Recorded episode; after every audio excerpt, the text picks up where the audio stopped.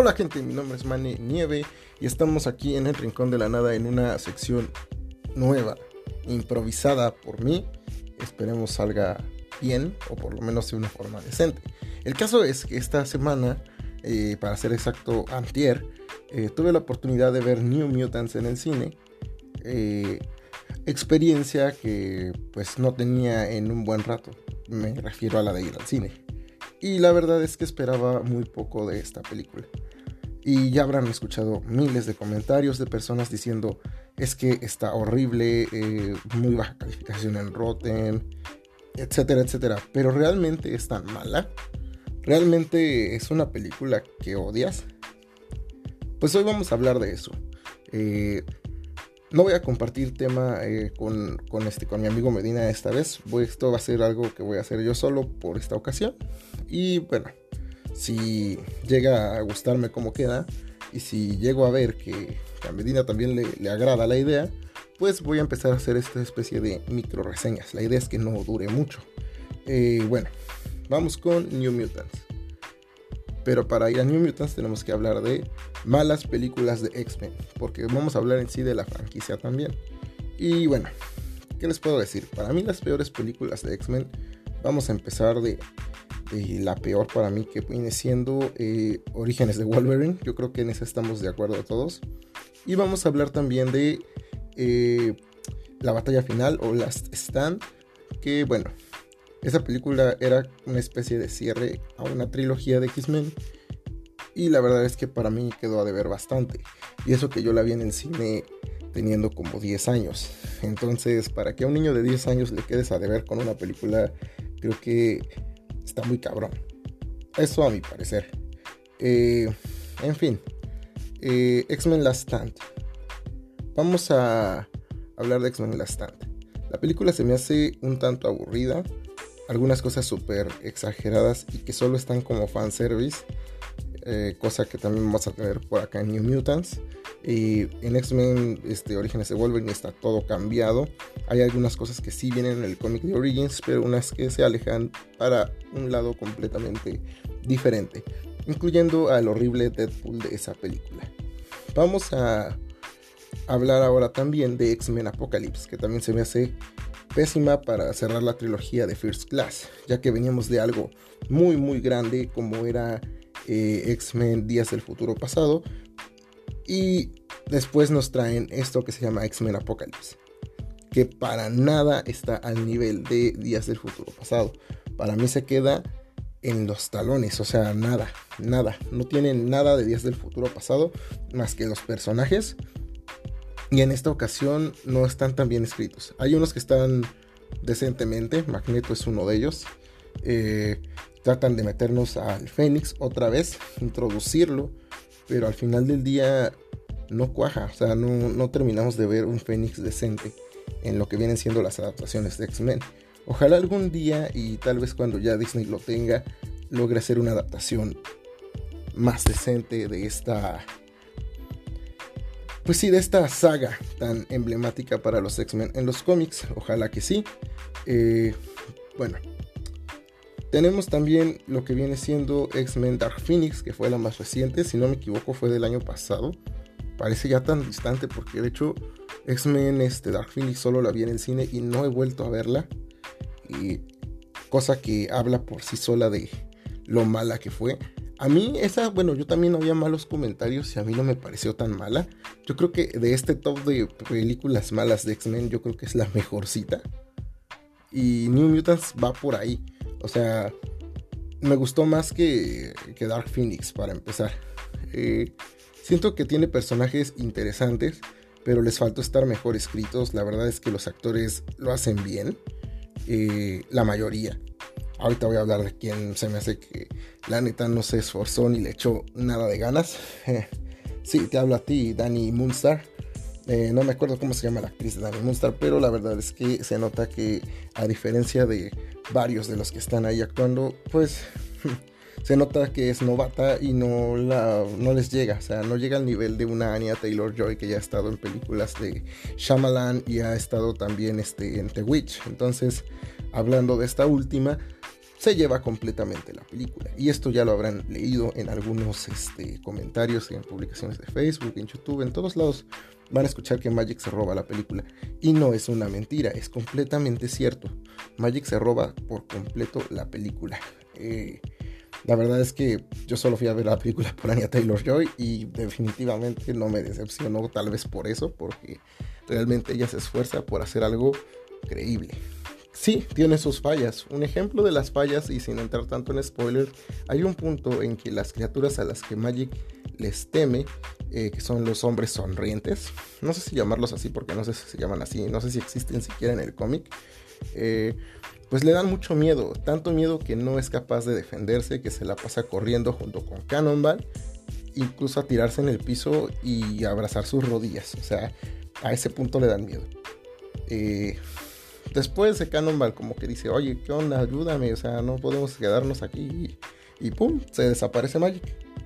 ¿A dónde fue Magic? Aparentemente podemos suponer que a Limbo. Pero ¿en serio fue a Limbo? ¿Qué hizo en el Limbo? ¿Por qué cuando después la vemos en otra toma, la vemos romper madres con una espada y con el brazo que puede hacer de metal al igual que su hermano Colossus? No lo sabemos, no sabemos qué la motivó a salir a romper madres. Eh, me gustó cómo manejaron lo de Lockhead, que es el dragoncito. Eh, la verdad es que siendo un como peluche o títer que usa Magic para expresarse a veces, está muy cool. Se nota que está dañada psicológicamente. O eso es lo que te quieren dar a entender, o yo lo entendí así. Y me gusta, porque ya después cuando ya sale del limbo, trae ya en carne y hueso, por decirlo así, ya trae al dragoncito ahí con ella. La batalla con el Demon Bear es de lo mejor. Bueno, de Magic contra el Demon Bear, porque realmente creo que ya hace todo. Todo, todo, todo literal. Y por eso se lleva la película. Macy Williams, eh, vamos al siguiente punto. Macy Williams y su personaje.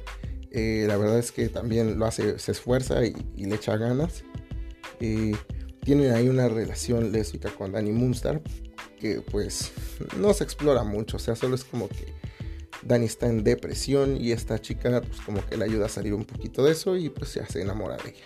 Y pues la lobita, o sea, que literal es una loba, referencia a Game of Thrones, eh, pues también se enamora de ella, sin más. O sea, no nos exploran mucho de su relación, solo que se llevan bonito, se tienen como ternurita las dos y ya al final pues ya terminan expresando sus sentimientos la una por la otra. Sentimientos que evolucionan en dos días, tres, no sé cuánto se desarrolla la película, son como una semana yo creo. Eh, que pues a muchos les va a costar creer que alguien se clave así con una morra, tanto como para tratar de hacer lo que sea para salvarla. Tenemos a la doctora que los cuida, la cual ya han mencionado en reviews anteriores, que es ilógico que solo haya una doctora en el hospital psiquiátrico donde están. Eh, la verdad es que sí, o sea, la doctora tiene que dormir, o sea, mínimo expliquen por qué ella no duerme, por qué los está cuidando 24/7 y cómo le hace para estar despierta 24/7. Yo quiero ese superpoder si es que tiene un poder. Eh, creo, creo a mi parecer que, este, pues es un personaje como que también cambia de decisiones, así como de, ah, pues sí, hago lo que me dicen mis superiores y ya hasta Magic se burla de eso. Pero nunca vemos que tenga una sí un propósito propio, ¿no? O sea, solo es una persona que sigue órdenes y ya. Eh, los demás se me hacen completamente de relleno. Eh, Danny Munster, por ser protagonista, es la protagonista, chica que tiene los poderes de eh, sucumbir, bueno, hacer sucumbir a la gente a sus miedos, como que los vuelve realidad. En el caso de Magic, el hombre sonriente. En el caso de Sunspo, de la muerte de su novia, que la mató quemándola. Esa historia se me hizo interesante, la verdad, en el contexto de terror. Y ya cuando ves la toma de la novia saliendo de la piscina en llamas, está cool. Eso está muy cool. Eso se me hizo muy Stephen King. Esa escena me gustó.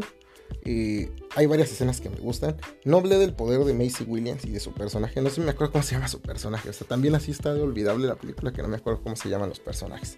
No soy fan del cómic de New Mutants, nunca lo he leído. Entonces, eh, pues bueno, el poder de esta chica es convertirse en lobo o a veces en mujer lobo. O sea, eso ya no lo dejan tan claro. Es como que una.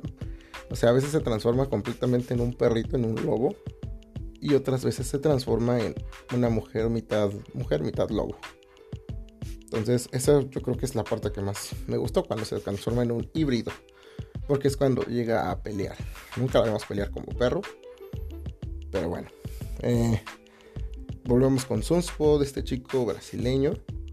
Eh, que está enamorado de Magic. Se nota cañón que es su crush, igual que yo. Porque estoy hablando mucho de ella. Y pues nada. O sea, es un personaje que supuestamente ya este, conoce sus poderes, pero no los controla. Lo vemos usarlos como dos veces en toda la película. Y la verdad es que no me cae mal el actor, pero sí se me hace como muy de relleno. O sea, es como que el güey que se hace el, rudito y nada más. O sea, no aporta mucho a la historia. La historia de Cannonball, bueno, no le dije su poder, pero es básicamente prenderse en llamas. La antorcha humana, en resumen. Eh, vamos con este eh, Cannonball, que es el chico de Stranger Things. No me acuerdo cómo se llama, pero es el que hace de Jonathan Byers. Y pues la verdad es que también le echa ganitas, eh, también le echa bastantes ganas. La historia de Cannonball se me hace interesante. El cómo al utilizar por primera vez sus poderes terminó matando a su padre y a los mineros que trabajaban con ellos en una mina. Eh, vemos que practica para tener control sobre su poder, pero al mismo tiempo vemos que está afectado por el incidente con este accidente. El Demon Beer se ve bien, para hacer CGI, CGI se ve bastante bien. No es lo mejor que he visto en CGI, obvio, pero se ve decente. Y esto funciona, bueno, la película funciona así como una introducción a estos nuevos mutantes. Introducción ¿A qué? Es la pregunta, porque pues ya no va a haber más. Y con lo que recaudaron y las críticas, dudo que les hagan una secuela. Al final del día, yo pienso que no es tan mala como lo dicen la mayoría. Eh, siento que he visto películas mucho peores y esta no me aburrió. Sin embargo, mis compañeros, bueno, mis amigos que iban conmigo ese día, este, dicen que se les hizo muy lenta. Y sí, es lenta, pero siento que a pesar de que es lenta, les falta explicar mucho de los personajes. Yo realmente en calificación le pondría un 7. Ya mi tope son 10 obviamente, pero eh, estaba en un 7 y eso porque me entretuvo. La verdad no me aburrió la película, pero siento que sí les faltó una mejor motivación para los personajes. Ya en conclusión, pues la verdad es que yo diría que se esperen a verla en alguna plataforma de streaming, descarguenla, véanla, lo que sea, pero... Eh, no sé si vale mucho la pena verla en el cine. No hay algo que digas, en pantalla grande se ve increíble. Entonces, esta fue mi reseña de New Mutants. Espero que les haya gustado esta micro reseña. Y bueno, espero traer un poquito más al canal de películas tanto nuevas como viejas. Mi nombre es Mane Nieve y esto fue reseñas, micro reseñas. Vamos a llevarlo micro reseñas en el rincón de la nada. Chao.